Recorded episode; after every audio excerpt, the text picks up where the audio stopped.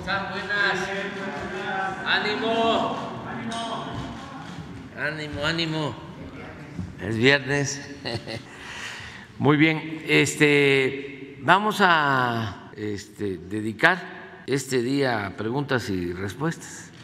Entonces empezamos.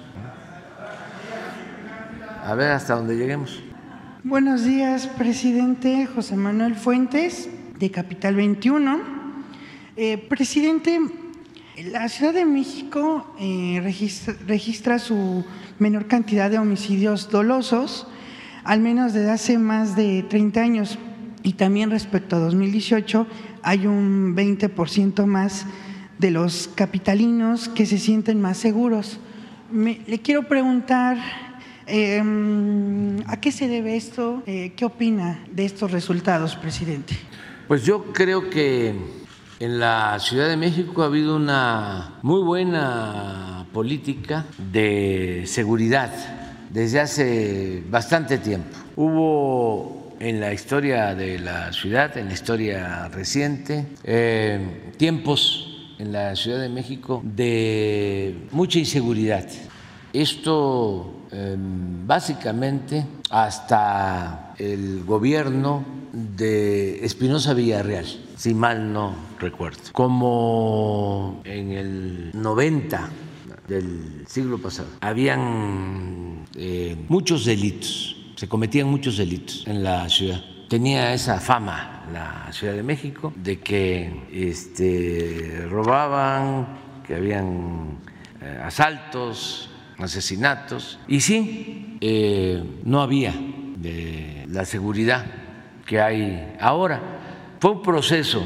eh, llegó el ingeniero Cárdenas, empezó a atender el problema, eh, luego me tocó a mí ser jefe de gobierno, logramos una disminución considerable en delitos y también se empezó a cambiar la percepción, porque esto es lo otro. Tenía muy mala fama la ciudad en cuanto a inseguridad y violencia. Hablaban de otros estados a familiares, amigos y les decían ¿no? por teléfono, pero ¿cómo vives ahí?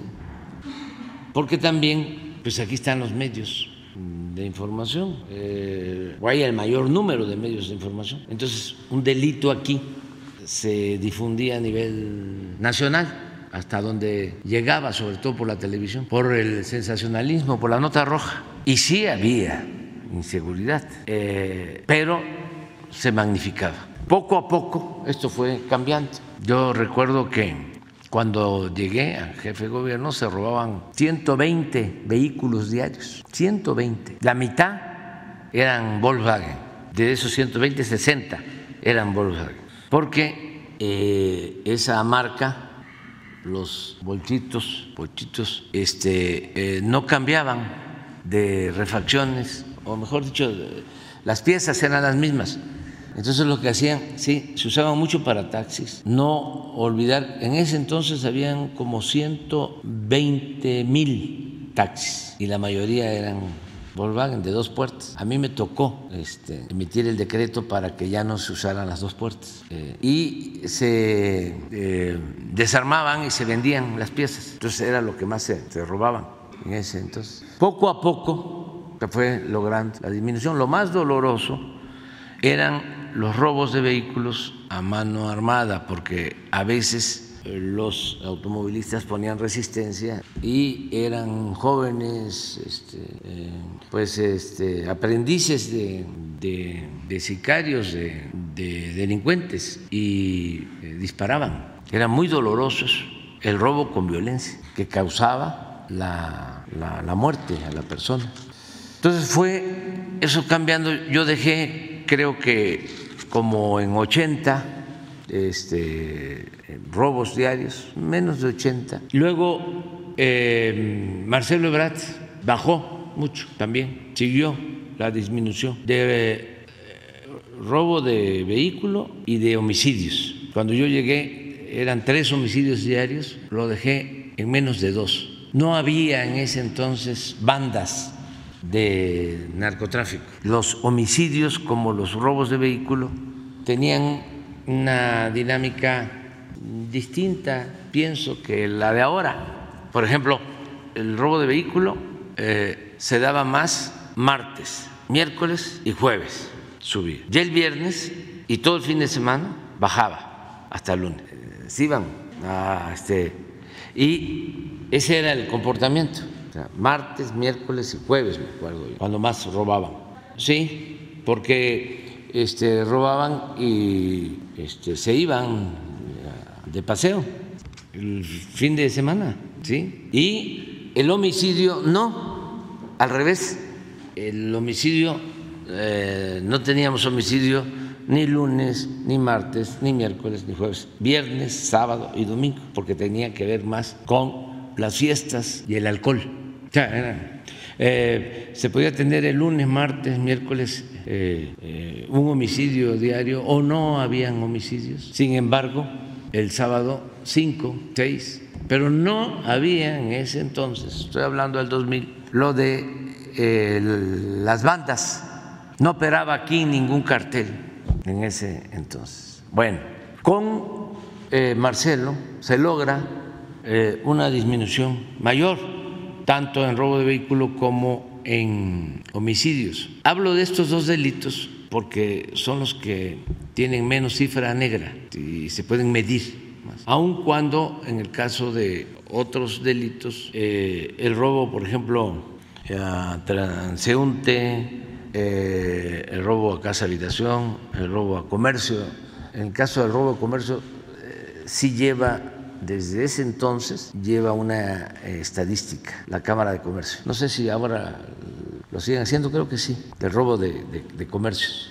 Como en el robo de, vehículos en ese entonces, la mitad de los carros estaban asegurados, la otra mitad no. La mitad asegurada, pues ahí las aseguradoras eh, llevan una estadística. Ha sido muy importante que eh, los números, si ponemos robo de vehículo, que les hablaba yo de, se llegó a 120 diarios, eh, con las, las dos, aunque se sumen, así está, mire, este es el resultado. Al grado que llegó un tiempo cuando ah, se agravó lo de la violencia en el país, una vez que declara la guerra Calderón al narcotráfico, este, mucha gente se viene a vivir a la Ciudad de México, como también hay mucha gente del norte que salió del país en la época de Calderón Nada más que eso ya este, no se dice. Sí, esta es la Ciudad de México. Este es con violencia, ¿no? Sí, es con violencia. 3, 9 y el, otro, 12, sí, 15, 16 diarios en total. ¿Cuándo llegó a estar en la época de Espinosa Villarreal? En 120 diarios y desde luego con menos población que la que hay ahora. Entonces, ha sido exitoso el manejo de la seguridad en la ciudad. En el caso de este, homicidios, a ver, miren, e, se dio eh, en el sexenio pasado, eh, se dio esto, pero volvió a, estar eh, en una tasa de 2.3. Yo estaba por aquí. Este es 97. Yo llegué aquí y estuve hasta aquí y sí bajó. Y con Marcelo también ¿Aquí quién estuvo? ah, sí. Aquí fue donde iba bien, ahora sí que también que iba, pero aquí se les fue, se fue, aquí, 18, incluso 19 también, y empezó a bajar. Este, sí, porque empezó a subir. Ah, eh, ¿No tienes el, el, de homicidios nacional para ver cómo está la Ciudad de México? ¿En qué lugar está? por, por, por, número de habitantes. Entonces, este, la ciudad eh, es segura, desde luego, no dejan de haber delitos, no dejan de haber robos, no dejan de haber lamentablemente homicidios, pero sí este, fue muy importante el que se controló. Y esto, por ejemplo, esto, esa tendencia, a ver si está en la Ciudad de México, este es por... Eh, roja? Sí, esta es la media, ¿no? Eh, delitos en general. Delitos en sí. Y esta es la ciudad y ahora por, por, está por este, sí, esos son los delitos. A ver, en, en homicidios, ¿dónde está? ¿Sí? A mitad de la, de la tabla. Ahora hay que cuidar mucho lo del consumo de droga en la ciudad, sobre todo Sí, lugar 22 por cada 100 mil, eso es lo que... Es realmente bajo el número de homicidios en la ciudad. En ese sentido, presidente, eh, me gustaría bueno, enfatizar un poco con este tema. Entonces, la Ciudad de México sería un claro ejemplo de que atacar desde la raíz el problema que genera la violencia funciona. Sí, aquí eh, se logran estos resultados en buena medida por los programas de bienestar. Eso ha ayudado mucho. Otras cosas también, por ejemplo, eh, no son malas las policías de la ciudad. Hay cuatro corporaciones, la policía preventiva, la policía auxiliar, la policía bancaria y la ministerial, y son buenas. Cuando yo llegué a jefe de gobierno, ya el finado eh, Samuel del Villar había creado una escuela eh, de nivel eh, universitario para lo que se, antes se conocían como policías judiciales, ministeriales se que podían estudiar y se empezó a exigir que tuviesen para entrar a esa corporación el nivel de educación media superior, preparatoria terminada, y eh, podían tener licenciatura. Se creó esta escuela, ayudó muchísimo. Y las cuatro corporaciones son buenas, eh, eso también influye. Bueno, y la atención eh, el no delegar estas cosas, el que el jefe de gobierno, la jefa de gobierno, pues estén, como ha sucedido, ¿no? atendiendo el problema y por eso los resultados es eh, realmente pues muy satisfactorio el que se vive en una ciudad más segura, no perfecta, pero sí una ciudad con más seguridad. Eh, cuando la crisis de la violencia de Calderón, eh, que era tremenda, en Nuevo León, en Jalisco, en Guanajuato, mucha gente se vino a vivir acá, a la ciudad, y otros a Estados Unidos, a las ciudades de Estados Unidos. Mucha gente migró, no solo por eh, la falta de empleo, como lo hicieron muchos también, sino en busca de seguridad. Eh, se fueron a, radicar, a vivir. Eh, personas, familias de clase media, media que se fueron a, Estados Unidos. Afortunadamente eso ya no se da eh, es otra situación. Y vamos a seguir avanzando porque también todavía es muy alto el índice de homicidios.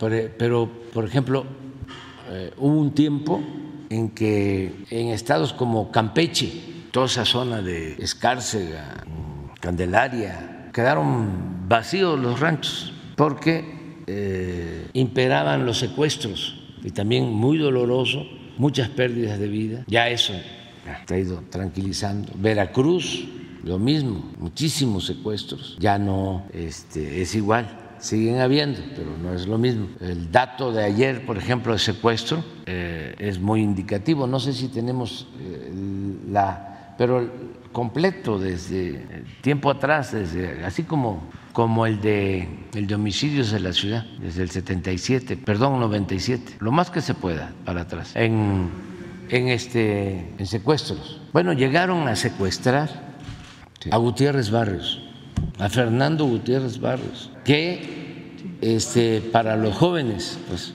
este, ahí les quede de tarea. ¿Quién era Fernando Gutiérrez Barrios? Bueno, y, a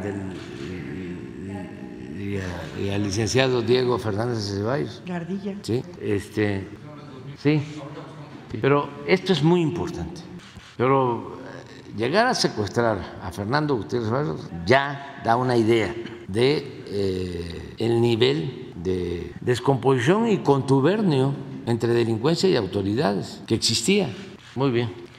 En otro tema, presidente, eh, hay, bueno, existe un anteproyecto elaborado por la unidad técnica de, la, de lo contencioso, perdón, del, Instituto Nacional Electoral, eh, por la instrucción de la Sala Superior del Tribunal Electoral del Poder Judicial de la Federación. Será sometido este viernes eh, a consideración de la Comisión de Quejas del Instituto Nacional Electoral para eh, que usted pues ya no pueda hablar de Xochil Gálvez. ¿Qué opinión le merece, presidente? Pero es lo que está en el Tribunal Electoral. Sí. Sí. ¿Ayer? semana cuando su sentencia, que yo vine a definir el alcance, volver a reconsiderar su opinión de que no había lugar a ninguna sanción. Pues hoy discuten. Hoy lo van a discutir y además este. ¿Pero qué van a discutir? ¿Que yo no vuelva a referirme a la señora? Sí. Sí, esa es la propuesta. Incluso Ah, pues, también. eh, Vamos a esperar a ver qué resuelve.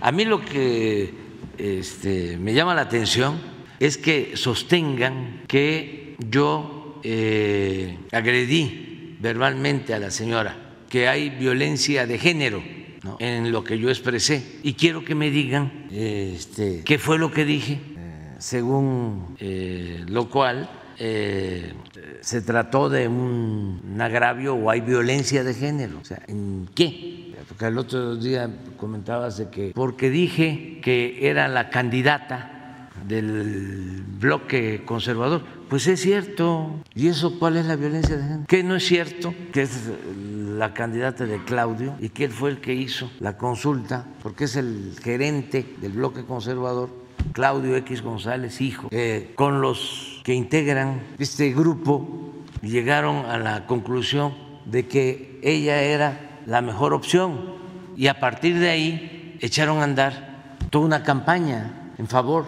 de la señora. ¿Dónde está la violencia? Esto es política y es lo más legal que puede haber.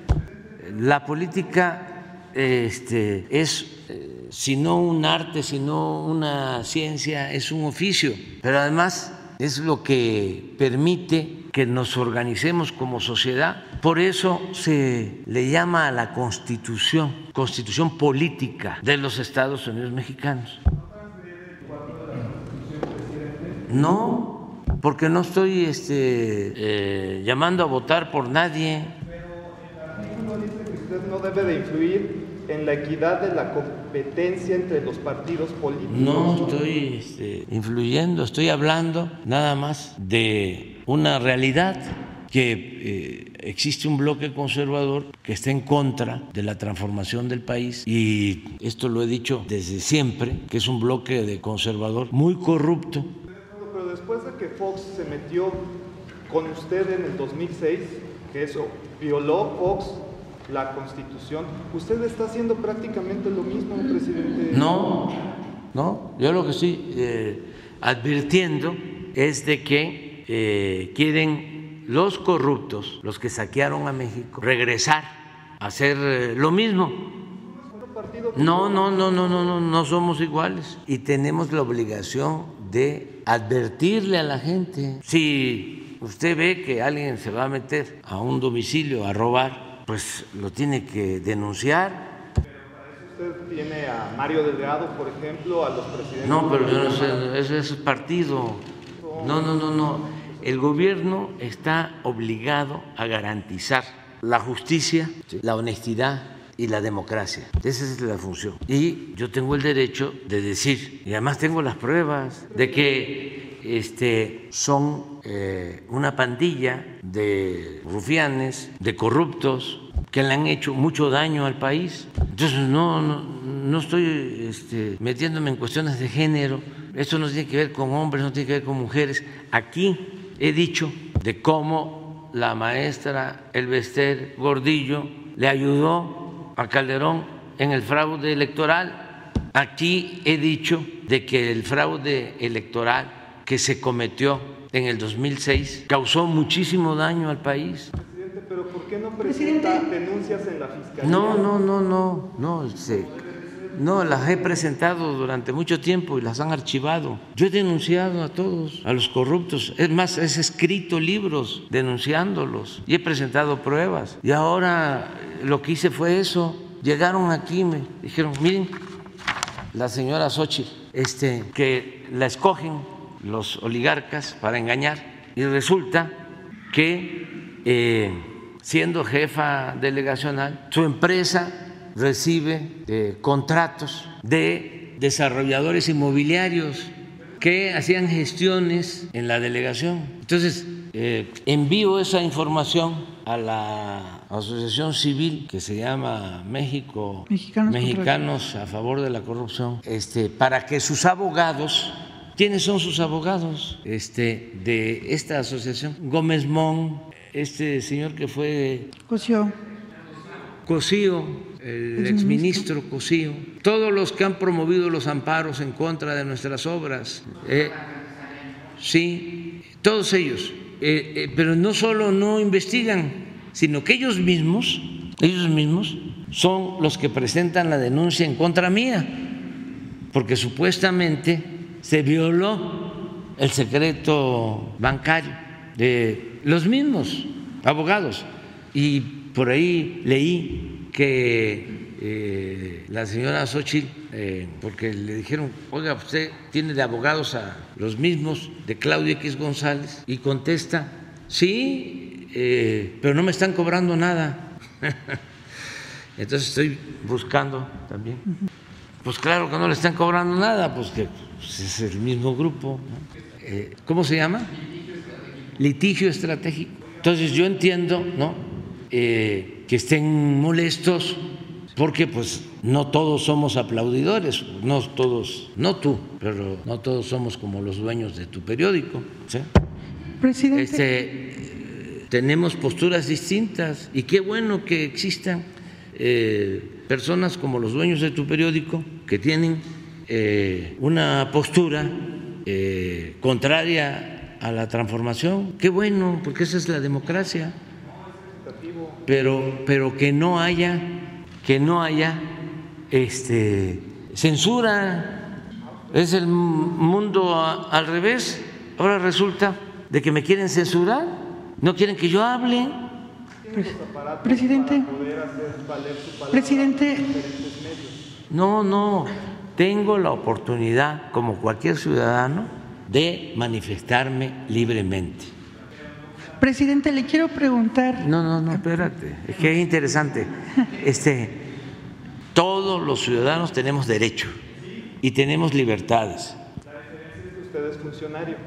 Sí, pero estoy este, defendiendo intereses del pueblo, estoy defendiendo ¿sí? las causas por las que me eligieron.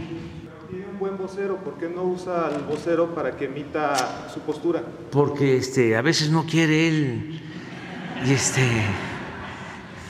y entonces este la gente eh, dice eh, es muy bueno Jesús sí pero eh, hágalo usted también. Entonces como no deja de ser este interesante no quitar máscaras no imagínese sin la mañanera. No no no si con la mañanera no logramos equilibrarnos, este, no, no logramos. Es así la diferencia. Todos los periódicos, con honrosas excepciones, 99% de los periódicos en contra, 99.9 de las estaciones de radio en contra, 99.9 en contra, 99.9 de la televisión abierta en contra. Nunca en la historia, desde la época de Madero, se había atacado tanto a un presidente. Y no quieren ni siquiera la mañanera. Entonces, ¿dónde está la libertad? No, no, no, no, no, no, no, no, no, no. No. ¿Ustedes creen que en Televisa este, reproducen la mañanera? Ah, no. Sí, deben de sacar fragmentos, igual en todos. Este, en los periódicos, nada. En la radio nada más están buscando este, qué les parece extravagante de mi parte, eh, en qué pueden cuestionarme. Andan a la casa del gazapo, a la casa del error. En el 14.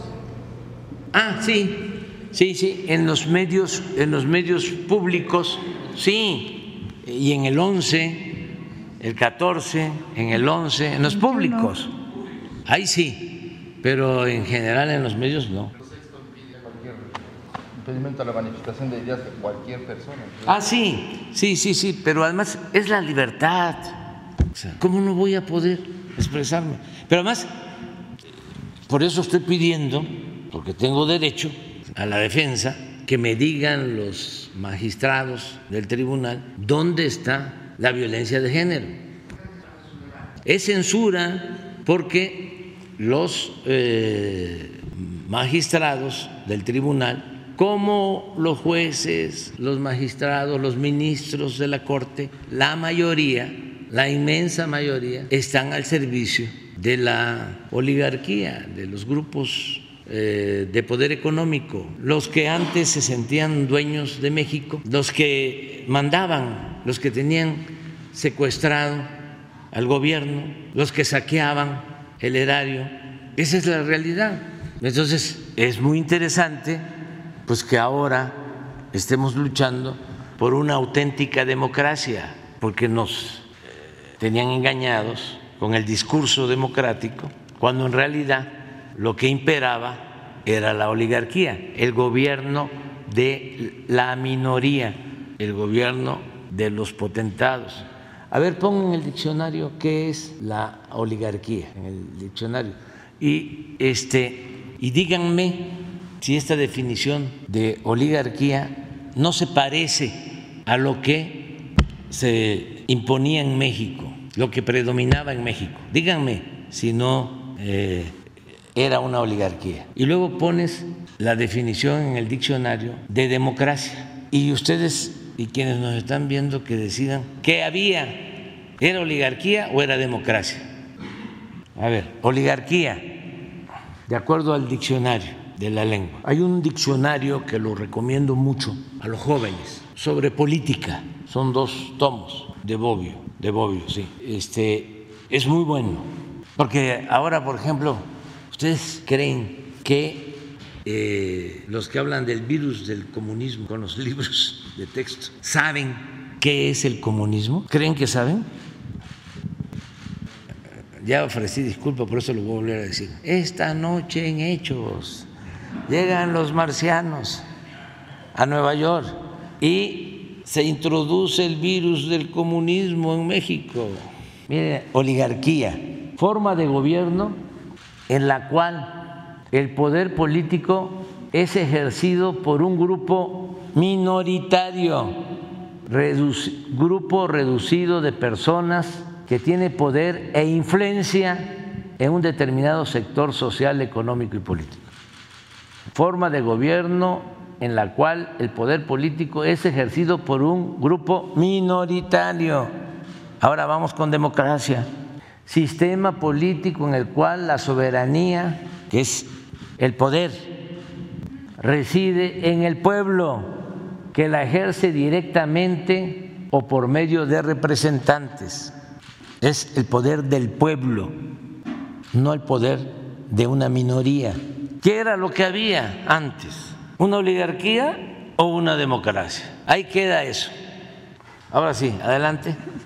Em, por último, presidente, me gustaría preguntarle eh, qué haría si fuera el caso de que esta, este proyecto pues pasara, se aprobara, eh, para seguir denunciando eh, los abusos de la oposición? ¿Qué haría como estrategia si tratan No hablo de la señora si lo prohíben, nada más que va a seguir quedando en evidencia de que ese tribunal está vendido o alquilado. En el caso de que usted no pueda hablar de ella, ellos también lo tendrán que Es que eh, es eh, realmente eh, contrario a la libertad, o sea, es este, una violación flagrante a las libertades. ¿Cómo se va a silenciar a las personas? ¿O los dos? los dos, los dos. O sea, si este, continúan actuando de esa manera, el tribunal, como no cambió, sigue estando en las mismas. ¿No se acuerdan que hasta cancelaron candidaturas, además sin fundamento, por consigna de potentados, es eh, parte de eh, el problema que se tiene todavía. Es que la transformación es un proceso, lleva tiempo y hay que ir eh, limpiando, purificando la vida pública, hay que ir eh, acabando con el influyentismo, con el nepotismo, con la corrupción, con todas esas lacras de la política. Pero no es fácil. Eh, arrancarlas. Los vicios vienen de tiempo atrás. Acaban ayer de dar a conocer de un ministro no, magistrado del Poder Judicial, que lo destituyeron y lo van a juzgar porque de Estados Unidos se le acusó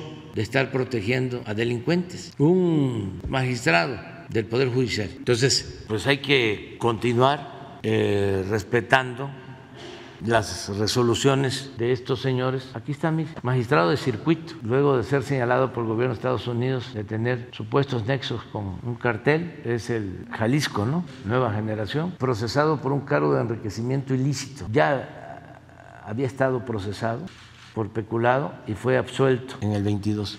Pero ayer lo volvieron a enjuiciar, ¿no? O sea, eh, tenemos que ir eh, cambiando poco a poco eh, y hablando con la verdad y no limitándole a nadie su derecho a expresarse, más cuando se trata de un asunto de interés público.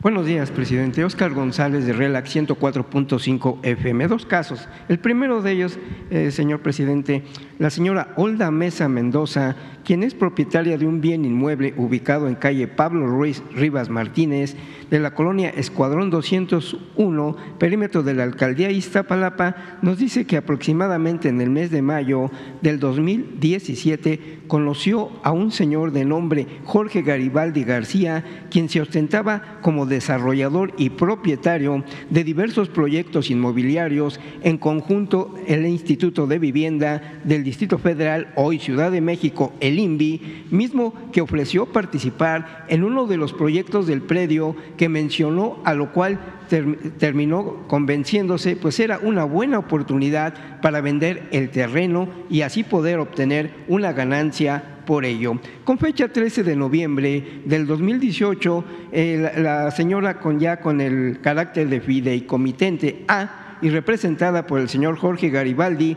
a quien le otorga un poder general para pleitos y cobranzas actos de administración y actos de dominio con el fin de que llevara una edificación de vivienda para los beneficiados. Con fecha 7 de julio se le convocó a tratar estos asuntos de este bien inmueble eh, con, la con la subdirectora de lo consultivo, donde no sabía ni tenía conocimiento esta persona de la problemática que se tiene sobre el predio, ya que ni el expediente lo había leído con el fin de darle seguimiento a las instrucciones de la doctora en ese entonces, Claudia Chimbo. Dicha entrevista solicitó que fuera a hablar con el licenciado Javier Melchor eh, González de la Dirección Jurídica de Asuntos Inmobiliarios, donde nos la atendió el asistente precisamente de forma eh, grosera y altanera. Eh, el predio que se hace mención, propiedad del INVI, ya que se había entregado a través de, un, de su apoderado, por lo cual no se podía hacer nada. De lo antes narrado, se manifiesta que entre el notario público eh, Jesús Castro Figueroa, funcionarios del INVI, Grupo Afirme, así como el apoderado, en su momento se aprovecharon de la, de la ignorancia de la señora Olda para confabulizarse para confabulizarse, para desposeer del predio, ya que nunca le explicaron los alcances de otorgar el predio a título gratuito, se informó que se cubriría valor comercial.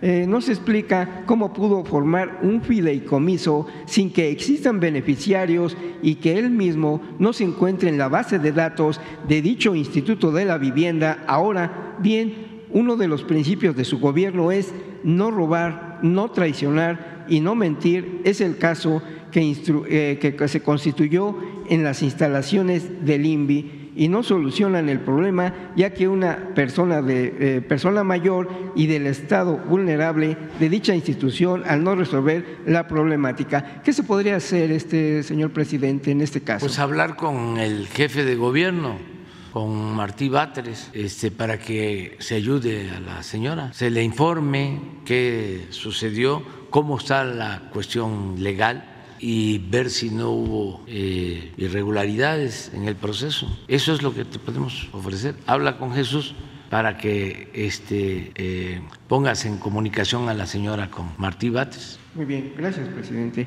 Por otro lado, en el año 1973, el señor Miguel Gutenberg Martínez Vidal adquirió también un terreno pero esto en Cuernavaca, Morelos, con dirección Isidro Favela, número 32, de la colonia Chapultepec. Desgraciadamente, esta persona de la tercera edad enferma, teniendo que eh, pues, trasladarse a la Ciudad de México, de Cuernavaca, Ciudad de México, para ser intervenido en el Hospital Siglo XXI, practicando, practicándole varias intervenciones quirúrgicas, por lo que tiene que permanecer aproximadamente aquí un año entre la pandemia y sus recuperaciones es cuando de repentinamente recibe una llamada de un vecino de Cuernavaca manifestándole que su bien inmueble eh, se observan varias personas con maquinaria amenazando con demoler el bien inmueble. El señor Miguel Gutenberg, cuando acude a hacer pagos de impuestos, no se lo aceptan porque ya está en nombre de otra persona, por ello es que acude a levantar su denuncia por el delito de despojo con número de carpeta 2953 del año 2023, donde hasta la fecha únicamente existe la declaración del señor Miguel Gutenberg de 83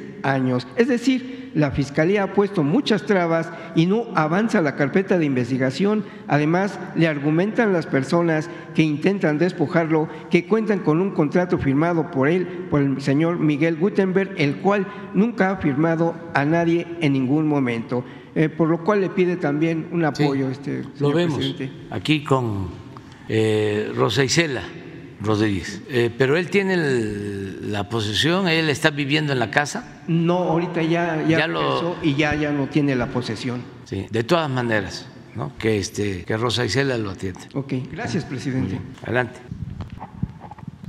Buenos días, presidente. Buenos días a todos. Eh, Juan Hernández de Diario Basta, eh, Tabasco Hoy, Capeche Hoy y Quintana Roo de, Grupo Cantón.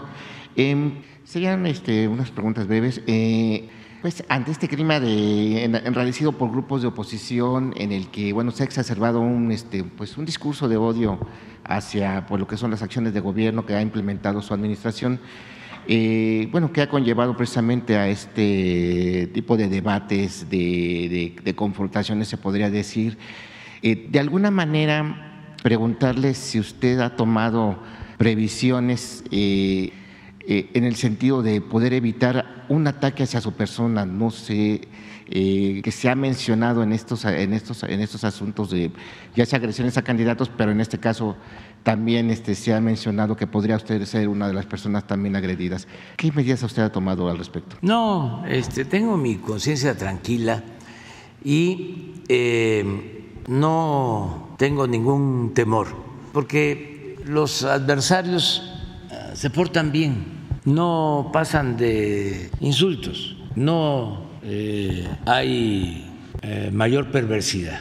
Es una molestia de tipo político, de tipo ideológico. También eh, resienten algunos, no muchos, de los adversarios, porque estaban sacando provecho del gobierno, mantenían privilegios, obtenían dinero del presupuesto y ya no, pero son relativamente pocos. La mayoría, incluso de los potentados de México, están haciendo negocios lícitos, con ganancias razonables. Ayer hablábamos de lo que habían obtenido los bancos de utilidades, 230 mil millones de pesos el año pasado. Por eso dije en el Zócalo, recordé el dicho campesino, choco jarocho, de que cuando la milpa se da bien, alcanza hasta para el pájaro.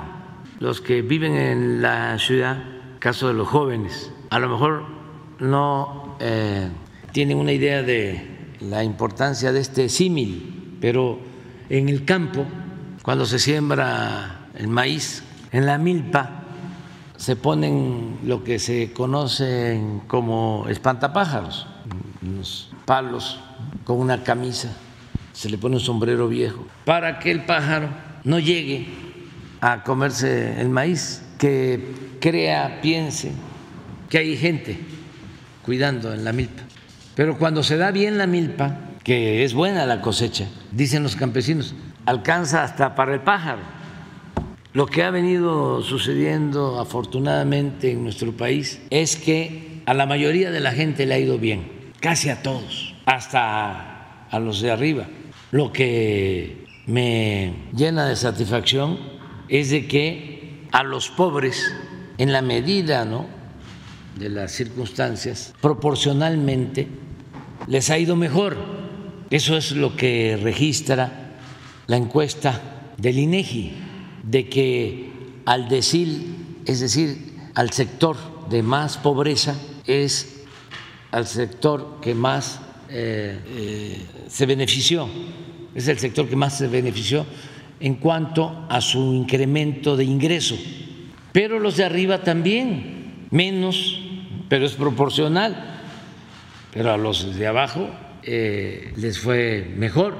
Entonces, ¿qué empresario, verdadero empresario, porque hay que distinguir entre el traficante de influencia y el empresario, porque hay muchos que eh, actúan como empresarios, pero no son empresarios en sentido estricto, son traficantes de influencia que han hecho dinero al amparo del poder público, con eh, corrupción, con tranzas, pero esos no son empresarios. Pero, ¿qué empresario puede decir que le ha ido mal? Pregúntenle a los empresarios de Walmart si venden menos, a Chedraui, ya hablamos de los bancos, pregúntenle a los de Bancomer si les ha ido mal, y a muchos, pues qué eh, coraje puede haber, solo las diferencias políticas e ideológicas. Nosotros no le hacemos mal a nadie, nosotros buscamos la felicidad de todos y no odiamos, por eso no tenemos nada que temer. ¿Cuál sería su mayor blindaje para usted? Para usted, ¿cuál es su mayor blindaje? El pueblo. Bueno, lo más importante es mi conciencia. Ese es mi tribunal. Por eso me pueden estar insultando y si estoy bien con mi conciencia, estoy bien conmigo mismo. ¿Qué es la felicidad? Siempre lo digo. Es estar bien con uno mismo, estar bien con nuestra conciencia y estar bien con el prójimo. ¿Usted ha, usted ha estado en un momento, en un momento de infelicidad? ¿No ha sido feliz? ¿En ¿Felicidad? ¿En qué momento usted no ha sido feliz? Bueno, como cualquier ser humano, tiene uno este, momentos de tristeza, momentos de alegría, así somos los seres humanos. Pero hay cosas que eh, lo hacen a uno muy feliz, por ejemplo, el ayudar al prójimo. Esto que salió la semana pasada, les dije, estoy contento, estoy muy feliz, porque eh, dedica uno esfuerzo, tiempo, fatigas a que se combata la pobreza, a que no haya tanta desigualdad. Y puede ser que aún teniendo buena voluntad no se logre por distintas razones. En política tiene mucho que ver la suerte y yo soy en eso un afortunado, porque imagínense si vengo diciendo desde hace años por el bien de todos, primero los pobres. Y lo puedo constatar de que se están ayudando los más necesitados. Eso eh, vale más que todo el oro del mundo. Eso no se compra con dinero. Eso es un millón de Ferraris. Son como 500 mil yates como 300 mil departamentos de lujo en el extranjero, como 100 mil mansiones, de acuerdo al pensamiento de cada quien, que hay que respetar también, porque siempre digo, no todo el que tiene es malvado, hay quienes han hecho un patrimonio con esfuerzo, con trabajo, de conformidad con la ley, merecen respeto, hasta protección, porque de ellos dependen muchas familias, porque invierten, ofrecen trabajo, arriesgan, están contribuyendo al desarrollo del país. Yo estoy en contra de la riqueza mala vida, estoy en contra de la corrupción, estoy eh, en contra de quienes actúan de manera deshonesta. Entonces, no tengo enemigos ni quiero tenerlos. Tengo adversarios, eso sí, porque pues, soy demócrata y ni modo que todos vamos a pensar de la misma manera o nos van a obligar a que pensemos de la misma forma o nos van a obligar a que no hablemos como quieren los del tribunal, que nos silencien o nos silenciemos, nos autocensuremos. No, y cada quien tiene sus eh, límites. Eh, tenemos que aprender a autolimitarnos, no decir ninguna grosería, no insultar a nadie, nada más este, dar a conocer todo aquello que uno considera daña a los demás. ¿Cómo no voy a denunciar la corrupción si es el principal problema de México? Si es lo que impedía que el país saliera adelante, si por la corrupción se produjo una monstruosa desigualdad económica y social. ¿Cómo no vamos a denunciar y a combatir la corrupción? ¿Qué vamos a aplaudirla? Como insinuaban antes que había que triunfar a toda costa, sin escrúpulos morales de ninguna índole. Y sí se puede, desde luego, con trabajo y de conformidad con la ley, eh, avanzar, pero si se usan los cargos públicos para enriquecerse, pues qué autoridad moral puede tener una persona así. Por eso he resistido, porque lo que estimo más importante en mi vida es la honestidad. Entonces no hay nada que temer, nada. Y también eh, eso de los guardaespaldas o los carros blindados. Cuando se trata de eh, crímenes de Estado o Mm, crímenes eh, con eh, autores intelectuales que tienen que ver con los intereses creados, pues aunque se ande rodeado ¿no? de guardaespaldas, es muy difícil que no cumplan con su misión. Miren lo que le sucedió al presidente Kennedy y nunca se supo a ciencia cierta quiénes fueron los autores intelectuales. Porque cuando se trata de crímenes de Estado es muy difícil. Miren la manera tan vil en que asesinaron al candidato Luis Donaldo Colosio. Eso es un atraso para los pueblos. Entonces hay que este, seguir adelante.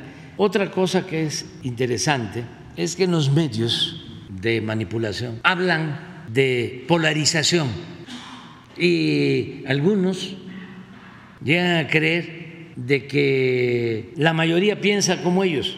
No, para empezar, nuestro pueblo, mayoritariamente, independientemente de lo político o de lo ideológico, es un pueblo bueno, eh, muy humano, muy solidario, muy fraterno, para empezar. Luego, si nos vamos a lo político, nosotros tenemos el apoyo, pues como del 70, 80% de la población. O sea, no hay polarización, porque si fuese 50%, entonces sí, ¿no? ¿Dónde hay polarización? En España.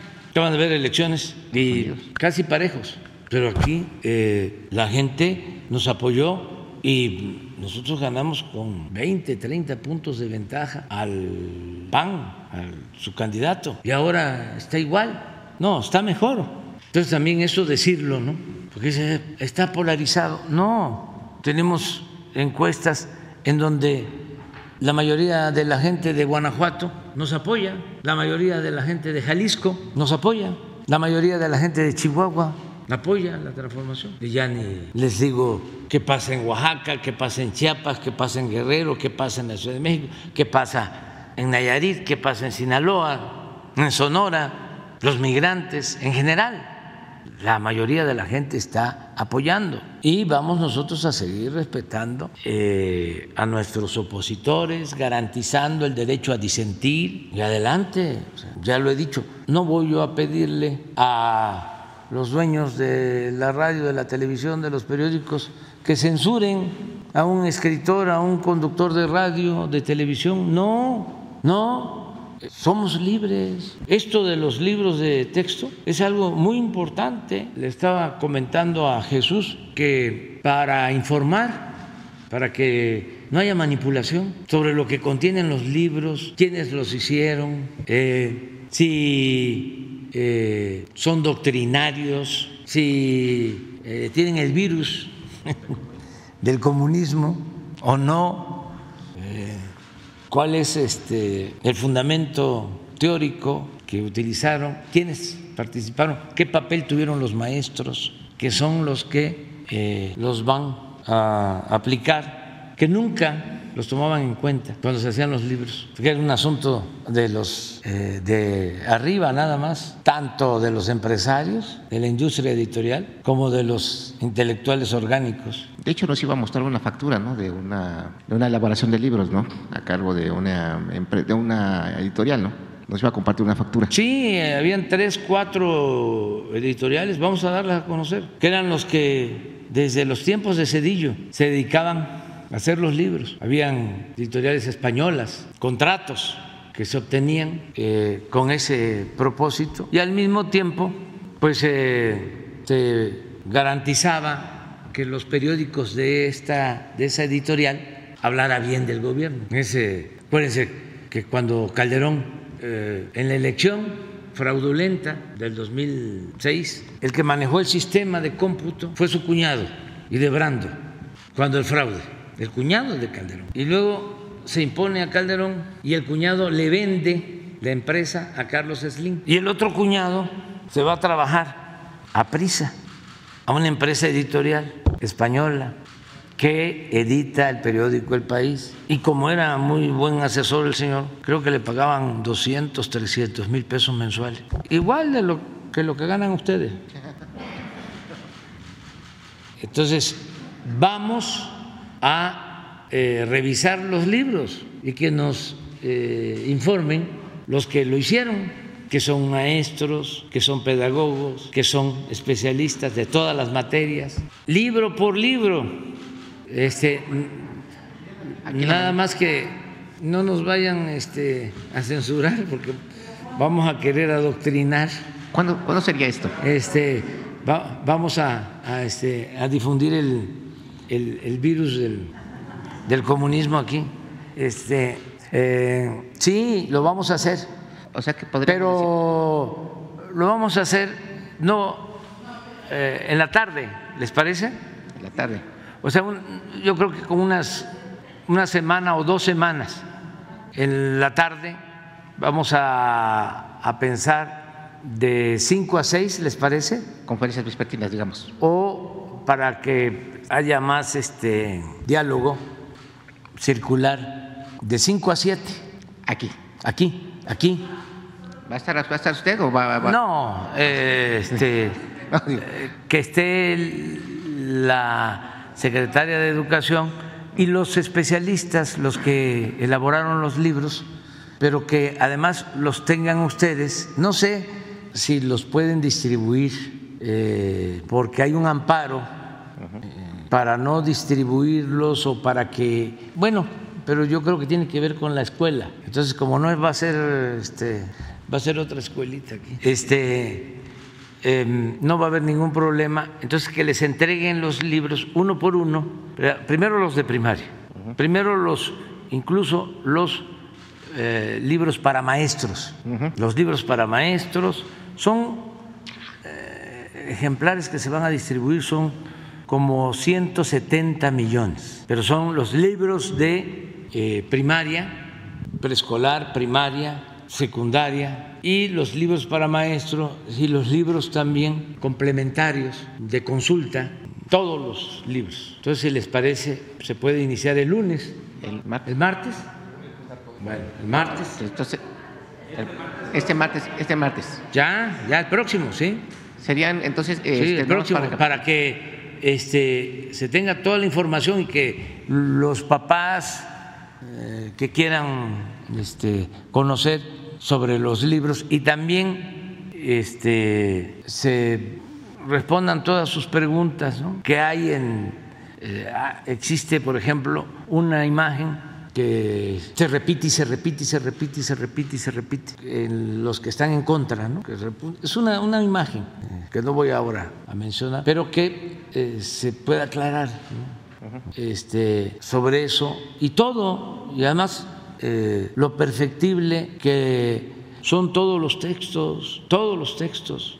Por eso eh, hay ediciones, ¿no? Este, posteriores, ya con eh, modificaciones, se van mejorando, pero lo importante es eh, ver la esencia de los libros, o sea, qué tienen, eh, por qué son distintos, cómo eran los de antes, cómo son estos, cuál es la fundamentación de los pedagogos, de los que hicieron los libros, que tardaron muchísimo tiempo, participaron cientos de especialistas, técnicos, científicos, participaron gentes del CONACIT, especialistas del CONACIT, especialistas en filosofía, en historia, en todas las materias. Entonces, por eso va a ser muy importante que se conozca lo de los libros. Perfecto, gracias.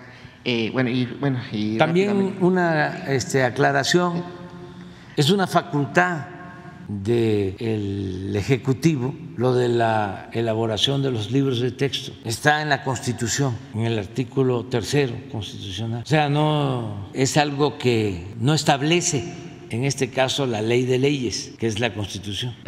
bueno, distribución? ¿Mande? ¿Sí es legal que los gobernadores puedan frenar la distribución tratándose de una facultad federal? No podrían hacerlo, pero tampoco es como eh, este asunto de prohibirme hablar. No vamos a entrar nosotros en, polémica, es este, una facultad que tenemos de acuerdo a la Constitución, al artículo tercero constitucional.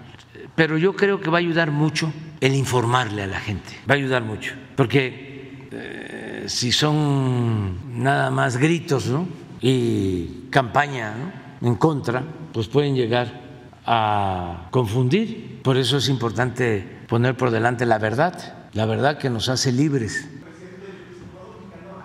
Eh, dice que usted se dio la educación, en la Secretaría de Educación Pública a un grupo de marxistas radicales. No ¿Cuál sería puedo yo, no puedo yo este, entrar en esa polémica. Imagínense si yo contesto mañana las ocho columnas del Universal. No me voy a enganchar. O sea, no, no, no, no, no, no. Somos libres y hay que garantizar el derecho a disentir. Y todos podemos opinar. Lo mejor es que se argumente, que podamos informar con argumentos y que la gente de manera libre aplique su criterio, no querer eh, manipular, tripular la mente de los demás, respetar la opinión de todos y el criterio de todos. Entonces vamos a informar y ya después, porque pues, no se conocen, ¿cuántos conocen los libros de texto hoy? Si acaso el 1%. Entonces, ¿cómo vamos a estar este, hablando de algo que no conocemos, nada más por lo que nos dicen que ahí viene el comunismo? ¿no? ¿Se acuerdan cómo decían que este, México iba a ser este, como no sé qué país y que yo era no sé qué y demás? Peligro para México. Y ahí hay populismo. Y hay todavía, ¿no? Porque pues hay quienes pues, son muy obcecados y le siguen creyendo a Claudio X González de que se está destruyendo el país. A ver, ¿en qué se está destruyendo? ¿En lo económico se está destruyendo? Claudio, a ver. ¿En lo social se está destruyendo? ¿Qué no se está atendiendo como nunca a la gente más necesitada? ¿Eso es destruir el país? ¿En qué? Eh, ¿Está destruyendo el país la corrupción? como lo destruía antes? ¿En qué se está destruyendo el país? En que ahora todos podamos manifestarnos con libertad.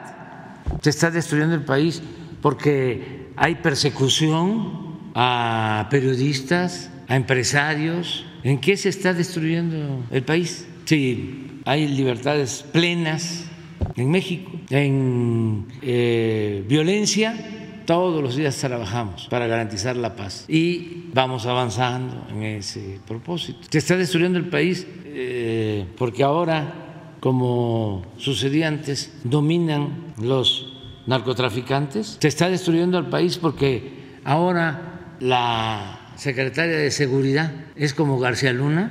No, no, pero... Eh, también hay libertades. ¿no? Y si se piensa que se está destruyendo el país, pues hay el derecho también de pensarlo así y de actuar así. Y que cada quien siga su camino. Somos libres. Pero el caso de los libros va a ser muy importante porque va a ayudar bastante a que se aclaren las cosas. Llegó a decir este, mi amigo Javier, que también me recordó a Claudio, llegó a decir, con los niños no. Ya parece que un niño este, va a ser manipulado, este, metiéndole ideas extravagantes a un niño. Es que Claudio, cuando querían imponer la reforma educativa, de manera hipócrita, porque son muy cretinos, decía, me preocupan los niños que no tienen clase, porque los maestros no cumplen con su responsabilidad. Me preocupan mucho los niños. Puro cuento, pura hipocresía. Desde que estamos en el gobierno, han habido paros en las escuelas, las de nivel básico. Los maestros no van a dar clases. No, ahora es distinto, porque los maestros protestaban porque los querían pues eh, someter y además los insultaban, no les tenían ningún respeto. Estos fifis reaccionarios corruptos faltando el respeto a nuestras maestras, a nuestros maestros. Si lo que somos se lo debemos a nuestros maestros, a nuestras maestras. ¿Qué no se acuerdan ustedes de las maestras, los maestros que nos dieron clase en la primaria? Yo sí, de la maestra Guadalupe Antonio allá en mi pueblo, en Tepeditán, que me daba sexto grado, o el maestro Joaquín González, que me dio cuarto y que además este, era bueno para el béisbol, el maestro. Gente buena, todos los maestros. Siempre se respetaba